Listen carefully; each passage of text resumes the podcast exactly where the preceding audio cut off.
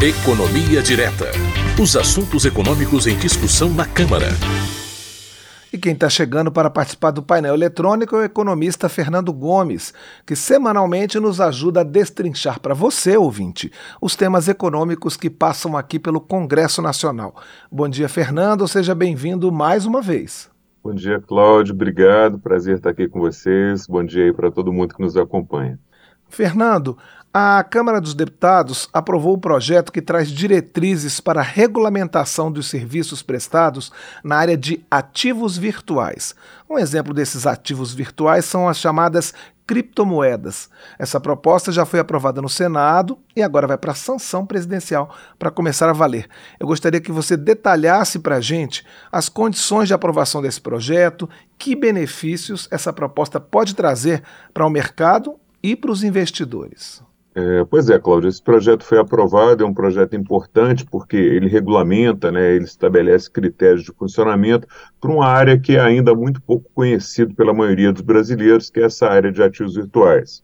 É, acho que vale a pena a gente começar tentando explicar aqui para quem nos acompanha o que é esse mercado de ativos virtuais. Porque quando você fala nesse mercado, como você mesmo citou na abertura, a maior parte das pessoas pensa em criptomoedas ou em bitcoins, mas não é só isso, né? As criptomoedas e os bitcoins são apenas uma parte desse mercado. É, vamos lá então. O texto aprovado ele começa definindo, conceituando quem são as prestadoras de serviços aí desses ativos virtuais. Quem é que pode prestar esse serviço de intermediação nessa área? Que são as pessoas jurídicas que executam serviços como a troca de moedas virtuais pela moeda nacional ou estrangeira, são os reais e os dólares, por exemplo. Essas empresas podem fazer também a troca entre ativos virtuais, ou seja, elas podem trocar um ativo virtual por outro, elas podem fazer a transferência desses ativos virtuais de uma pessoa para outra, podem também manter a custódia desses ativos virtuais. Custódia é quando a gente é, é responsável por manter a guarda, é responsável pela segurança do, do ativo virtual. Então, o primeiro ponto importante é que somente pessoas jurídicas, somente empresas vão poder operar como agentes desse mercado de ativos virtuais. E o texto, para facilitar esse entendimento, ele define também o que não são ativos virtuais, o que, que não vai ser tratado por esse projeto de lei. E o que é que não seria tratado como ativo virtual? As moedas nacionais, né, o real, as moedas estrangeiras, dólar e euro, os pontos e recompensas de programas de fidelidade, né, as populares milhas aí, e também outros valores mobiliários de ativos financeiros que já têm regulamentação. É, ativos mobiliários ou valores mobiliários são os títulos financeiros, podem ser títulos de propriedade ou títulos de crédito, que são emitidos aí por entidades públicas ou privadas e que são negociados no mercado financeiro. Então, aqueles ativos imobiliários que já estão regulamentados, que já têm regulamentação, que já têm supervisão, eles não serão regulados por esse projeto de lei. É, feito esse esclarecimento, vamos lá para o detalhamento do projeto. Primeira coisa importante: quem é que vai ser o órgão regulamentador, que vai editar as regras, que vai supervisionar essas instituições? Isso não ficou definido ainda, mas depois, quando houver a sanção e se for detalhar o projeto de lei via decreto, a indicação é que provavelmente vai ser o Banco Central. Então, provavelmente vai ser o Banco Central que vai estabelecer as condições e prazos para essas instituições prestadoras desses serviços se adequarem às regras desse projeto de lei. Que atribuições vai ter esse órgão regulador que deve ser o Banco Central? Autorizar o funcionamento, a transferência de controle e outras movimentações dessas prestadoras de serviços virtuais. Supervisionar o serviço feito por elas. Ele vai ter também a competência de cancelar, quando for necessário, a autorização de funcionamento desses agentes operadores. E, para fechar, ele vai estabelecer também as hipóteses em que as atividades que envolvem ativos virtuais vão ter que ser incluídas no mercado de câmbio.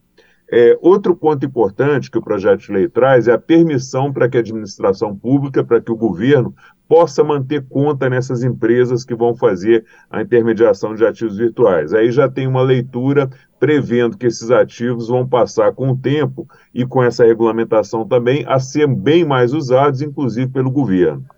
Indo aqui para o campo das penalidades, né, o projeto acrescenta no Código Penal um novo tipo penal de estelionato, ligado à área de ativos virtuais, e estabelece pena de reclusão de 4 a 8 anos e multa para quem cometer esses crimes. O texto também inclui na lei de lavagem de dinheiro os crimes ligados a ativos virtuais e estabelece também penas mais pesadas para eles. Outro ponto que o projeto traz também nessa área, perdão, é que as normas para esse setor, elas devem sempre atuar também contra o financiamento do terrorismo aí em linha com os padrões internacionais.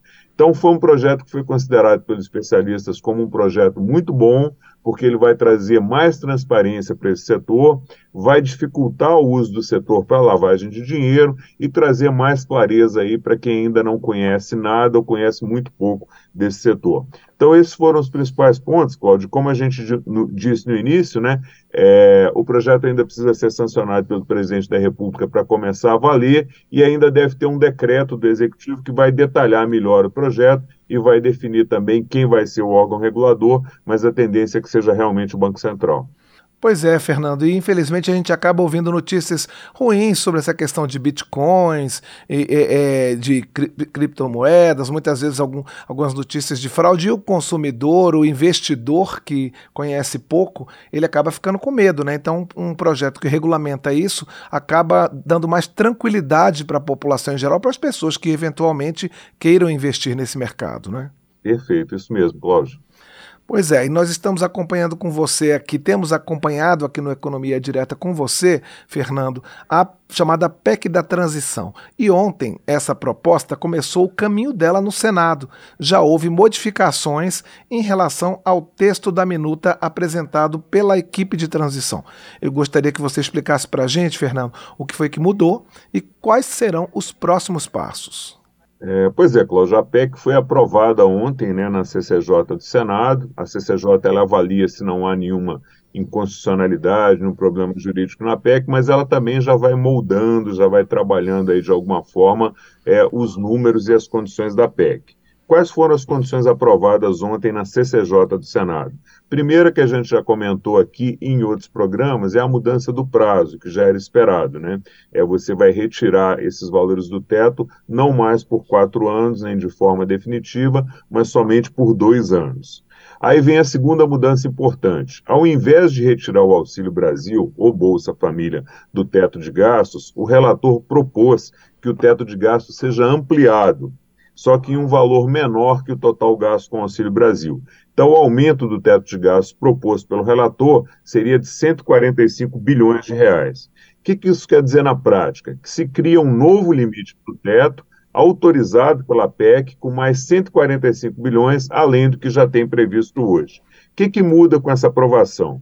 É que o valor do Auxílio Brasil de 600 reais, mais os 150 reais por família com filhos de até seis anos, passa a ficar dentro desse novo teto e não fora do teto, pelo prazo aí de, de dois anos. Outro ponto importante, que aí não foi modificado em relação à proposta original, é que o relator manteve no texto a proposta de retirar do teto de gastos até 6,5% das receitas extraordinárias do governo, que são aquelas receitas que não estavam previstas no orçamento.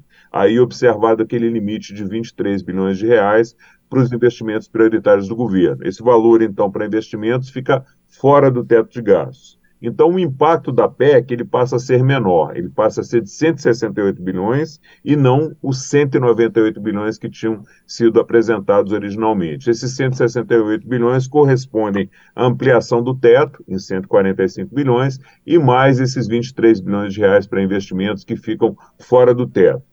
Efeito prático dessas medidas para o orçamento é o seguinte: essas medidas abrem um espaço no orçamento, dentro do teto de gastos, 75 bilhões que o governo pode usar aí para recompor itens como o orçamento do Minha Casa Minha Vida, ou Farmácia Popular, outras ações na área de saúde, a recomposição do orçamento do DENIT e até para tentar garantir aí o aumento real do salário mínimo. Aqui é importante a gente destacar o seguinte: o governo queria colocar os 175 bilhões do Bolsa Família fora do teto para ter um espaço orçamentário de 105 bilhões para poder usar. Da forma que foi aprovado na CCJ, se for mantida assim, como você aumentou o limite do teto de gastos em 145 bilhões e não em 175, o espaço orçamentário aberto para o governo dentro do teto passa a ser de 75 bilhões e não mais de 105. Há uma redução aí de 30 bilhões no, na quantidade de recursos que ficam abertos para o governo no orçamento. E aí o governo eleito vai elencar suas prioridades, ver o que é que cabe nessa margem, que agora é menor de 75 bilhões. Outro ponto importante que a PEC propõe é que o presidente da República deve encaminhar ao Congresso Nacional até agosto do ano que vem um projeto de lei complementar com um novo regime fiscal para garantir a estabilidade econômica do país. Então, quando essa lei complementar, é, que tem que ser apresentada pelo governo, for aprovada, quando ela virar lei, o, texto, o texto da PEC propõe que sejam revogados os artigos da Constituição que tratam do teto de gastos. Então, a PEC propõe, no final do dia, que seja retirado da Constituição o regime fiscal do teto de gastos e que o novo regime fiscal que vai substituir o teto, ele passe a ser tratado por meio de lei complementar, que tem uma tramitação mais simples que a PEC. Outro ponto importante da PEC, da proposta também que foi aprovada ontem, esses 23 bilhões de investimentos que foram mantidos fora do teto de gastos, pelo texto aprovado, eles entram, entrariam no orçamento de, 2020, de 2023, mas eles entram também no orçamento desse ano. Então, esse ponto vai ajudar o governo atual, porque ele vai poder contar com esse valor nesse ano ainda, e esses recursos podem ser usados aí para cumprir compromissos que estão pendentes de pagamento nesse final de ano. Então, esses foram os principais pontos da PEC, Cláudio. Mudou realmente muita coisa. Ela deve ser votada no plenário do Senado hoje e lá essa versão que a gente comentou também, ela ainda pode sofrer modificações, né? Lembrando que lá no Senado tem que ser aprovado em duas votações, com quórum de três quintos dos senadores. E aí, depois de aprovado lá, vem aqui para a Câmara. Então, esse era o quadro que a gente tinha ontem à noite, mas hoje pode ser que logo no início do dia já tenha aí alguma mudança. E até o momento é isso que a gente tem aí sobre a PEC de transição. Ok, Fernando, a gente continua acompanhando esse assunto nas próximas edições do Economia Direta.